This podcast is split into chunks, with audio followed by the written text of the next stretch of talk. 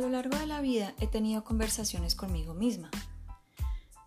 Me hago preguntas, pienso sobre lo que sucede a mi alrededor, pero además en el pasado mantenía mucho ruido en mi mente por todo lo que se suponía que debía hacer y no hacía y por todo lo que se suponía que debía ser y no era.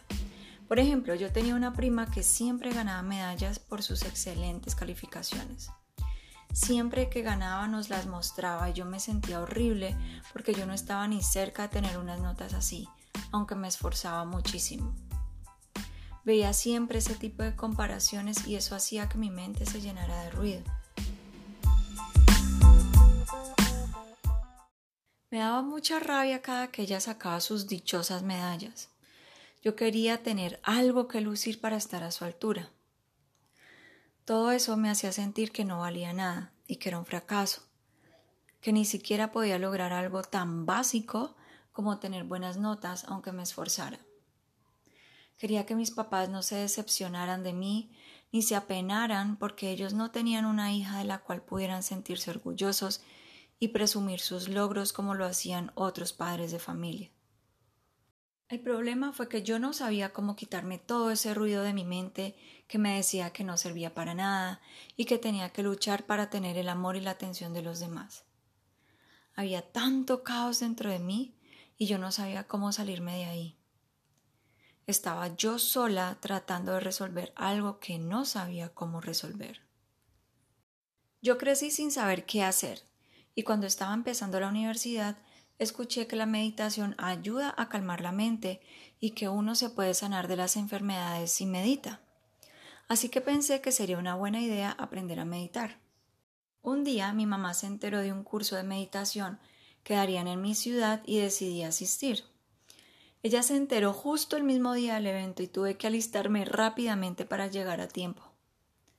Después de ese día participé en varias clases porque me enseñaban a enfocar la mente y sentía que mi espíritu se elevaba. Aunque eso era genial, habían cosas que me incomodaban. Entre más me involucraba con ellos en los eventos de meditación, más me sentía como si fuera parte de una religión y eso me hacía sentir con ataduras. Además insistían mucho con el vegetarianismo y aunque lo intenté varias veces totalmente convencida de que era algo bueno para mí, Sentía que estaba haciendo algo forzado. Además, las meditaciones me parecían muy largas y a veces me aburría. Después de esa experiencia pasé varios años aprendiendo otras estrategias para meditar con diferentes maestros en Colombia y otros países. Me di cuenta que hay muchas maneras de hacerlo y que cada persona puede encontrar la forma de meditar que mejor se ajusta a sus necesidades y preferencias. La meditación realmente ayuda a calmar el ruido de la mente y no te limita la vida. También te ayuda a liberarte de la rabia y otras emociones que no te hacen sentir bien.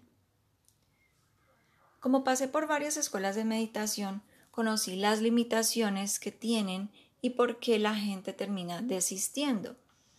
Entonces decidí grabar un archivo con meditaciones que puedes practicar en cualquier momento y lugar.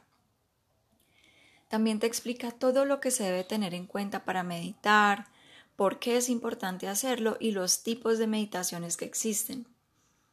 Decidí llamarle el energizante mujer altamente sensible, que es el energizante número uno que toda mujer altamente sensible debe tener. Yo pensaba que si pudiera enseñarle a las mujeres altamente sensibles lo fácil que es meditar y por qué es tan importante que lo hagan para dejar de agobiarse con facilidad y equilibrar sus emociones, yo estaría muy feliz. Además quería que supieran que no tienen que buscar gurús ni escuelas para aprender a meditar, ni pasarse muchas horas tratando de poner la mente en blanco. Es una práctica que me ha cambiado la vida y también puede cambiar la vida de quienes la practican. Me tomó 14 años descubrir todo lo que se necesita saber sobre meditación. Aprendí de maestros espirituales y científicos de diferentes países y ahora el archivo está disponible con toda esa sabiduría y meditaciones creadas especialmente para las mujeres altamente sensibles. Ahora puedo meditar unos segundos o varias horas sin aburrirme y sin sentir el paso del tiempo. Como resultado de la meditación aprendí a calmar la mente y aceptarme aunque tuviera mis rarezas. Dejé de agobiarme con todo el caos de pensamientos y emociones que tenía y también dejé de sentir que era un fracaso y no valía. Pude hacerlo porque ahora le doy importancia a mis emociones sin ahogarme en ellas y sé cómo enfocar mi mente en lo que quiero. Al final todo esto significa que puedo tener una vida sin miedo a las emociones y puedo aprovechar las oportunidades que se me presentan. También sé qué hacer para tranquilizarme cuando no encuentro una luz en el camino.